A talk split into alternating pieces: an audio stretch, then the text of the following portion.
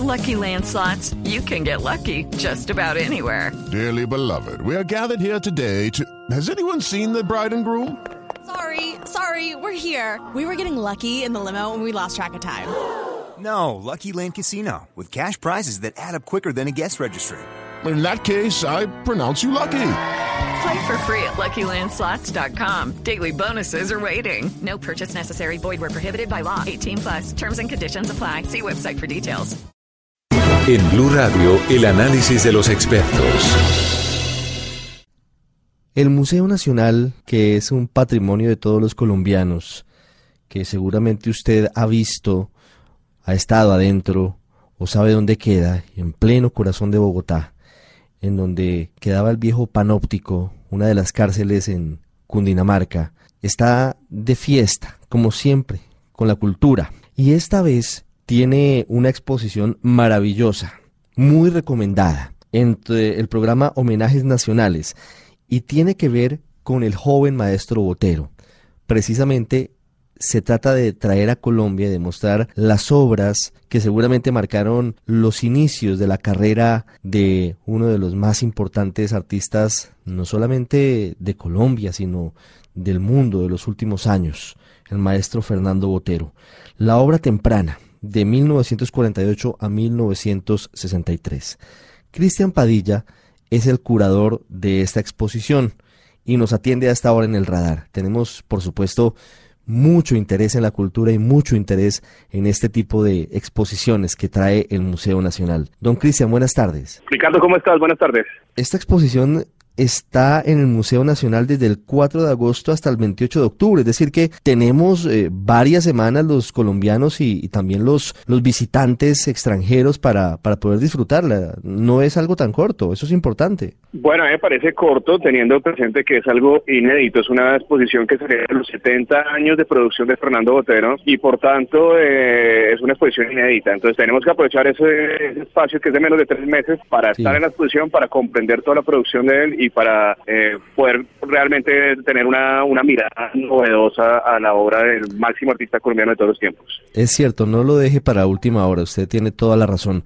Eh, solamente, Cristian, ¿se aborda la parte inicial de la obra del maestro Botero o, o, va toda la evolución hasta lo que hoy está haciendo? No, la exposición se centra solamente en un periodo que es 1948-1963. Nos centramos en este periodo porque en, este sentido es una exposición inédita, no es una exposición que pretende responder una pregunta que creo que muchos colombianos han hecho, eh, muchas, eh, muchos teóricos en torno, o muchos académicos en torno a la producción de Fernando Botero, y es de dónde surge ese estilo tan particular suyo.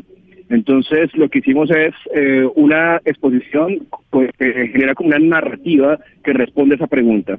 Entonces miramos al botero desde los 15 o 16 años haciendo sus primeras manifestaciones artísticas hasta el botero de 32 años que es el que ya consigue un estilo propio particular y que tiene ya las puertas abiertas para convertirse en el máximo artista colombiano. ¿Cuántas obras exponen? Eh, son 56 obras las que están en este momento en la exposición, pero además la exposición también está acompañada de una serie de, de, objetos o elementos que nos van a generar como una especie de panorama eh, mucho más certero de, de ese proceso. Entonces van a ser de, prensa, eh, algunas ilustraciones que él hizo para el periódico colombiano en el 48, algunas ilustraciones que hizo para la revista Lámpara posteriormente, fotografías del taller de Fernando Botero en el año 59, etcétera. Entonces, eh, es, una exposición muy completa, un contexto muy eh, cercano para que la gente pueda comprender quién era ese pintor. Cristian, ¿de dónde surge el interés del maestro Fernando Botero en esos inicios por la pintura? ¿De dónde surge ese interés por pintar? Mira, Fernando Botero, a mí me llama mucho la atención que eh, al celebrar los 70 años significa que estamos ubicados en 1948. Es un periodo muy particular, digamos que por las condiciones políticas y sociales de ese momento en Colombia. Entonces, eh, esa idea de lo político está muy vinculada con el arte de mitad de siglo. Botero, que, nace en Medellín, está muy conectado entonces con los artistas, eh, con estos grandes maestros antioqueños, Daniel Gómez e Ignacio Gómez Jaramillo, que son artistas tremendamente políticos en su momento y que a su vez están bastante influidos por el muralismo mexicano. Entonces había una movida en torno a, a, pensar en la reivindicación del hombre popular, del obrero, del minero, una mirada muy política al arte, y Botero tiene sus inicios en ese contexto. Sí. ¿Qué lo impulsa a él a pintar? Él tiene herencia, tiene influencia de dónde? Claro, eh, entiendo esa influencia de- del arte político, pero ¿por qué empieza a pintar Botero? ¿Eso, eso se alcanza a, a detectar en, en esta exposición o, o en lo que usted, por supuesto, como curador, ha indagado, Cristian? Claro, no, bueno, en principio lo que te digo, tiene unas raíces básicamente como en esa tradición de la acuarela y en una, y en una serie de grandes maestros antioqueños que aparecen ahí, pero por otro lado también hay como una, una serie de anécdotas que él mismo cuenta, y es que él tenía solamente dos opciones, y una era o ser torero o ser pintor. Y resulta que cuando le soltaron el toro, pues se dio cuenta que era muy cobarde, entonces dijo, bueno, me queda una sola opción que ser pintor, básicamente. ¿Quiénes influencian a Botero para pintar en volumen? ¿Quiénes son los artistas que, que ya dan ese salto a- a- Bueno, hacia como- de lo político un poco más hacia, o combinándolo más bien porque una cosa no quita la otra, hacia, hacia los volúmenes?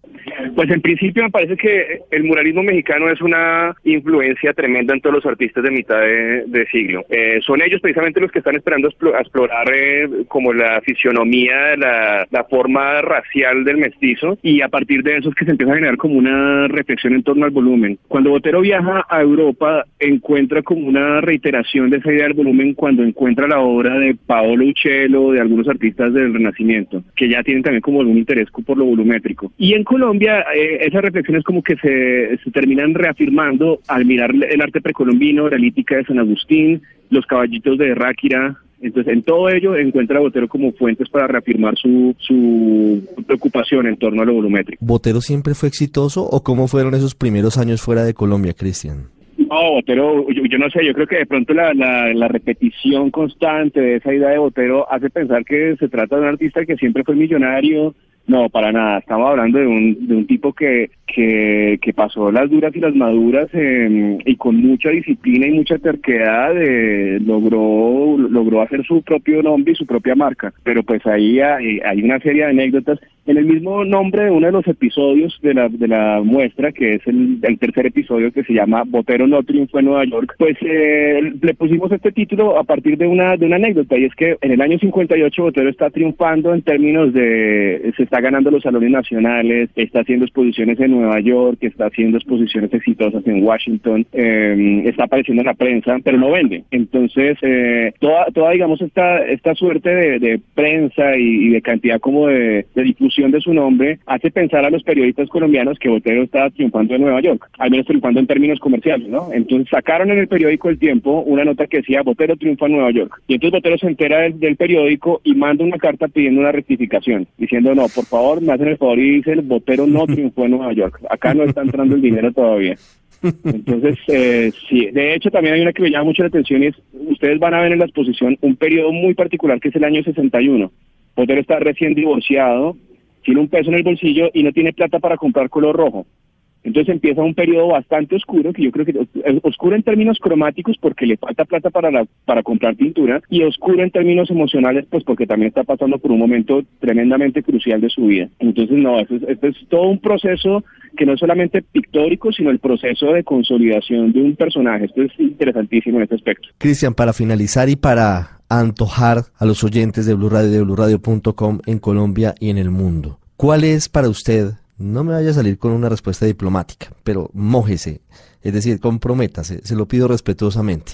¿Cuál es de la exposición que usted ha tenido a su cargo? Usted ha sido el curador. ¿Cuál es esa obra que no se puede perder quien vaya al Museo Nacional? Bueno, mira, la exposición tiene una pieza clave, que es una obra nunca antes mostrada en Colombia, que viene del Instituto Smithsonian. Traer esta pieza fue una cuestión de logística, de, de, de, de toda una serie de comunicaciones de parte del Museo Nacional eh, con el Instituto Smithsonian. Es una pieza que se gastó un dineral poder traer esta pieza en, términos de pólizas de seguro, de tránsito, de, de embalaje. Y entonces, esta es una cosa de tres metros por tres metros espectacular. Yo le, eh, en estos días estaba hablando con el maestro y me dice, Cristian, me encanta que la obra esté en Colombia y esto es una labor titánica que está haciendo el Museo Nacional en mostrar esta pieza, entonces les mando una, una felicitación tremenda. Lastimosamente el maestro no va a poder acompañarnos, pero él mismo admira como la, la, la, capacidad de poder haber traído esta pieza. Mira, no cabía ni siquiera en las puertas del museo. Esto, esto fue una logística espectacular para poder traer esa pieza. Es una obra maestra realmente. Se llama La Cámara de Gisposi, homenaje a Manteña de 1961. Es la segunda versión de este mismo tema,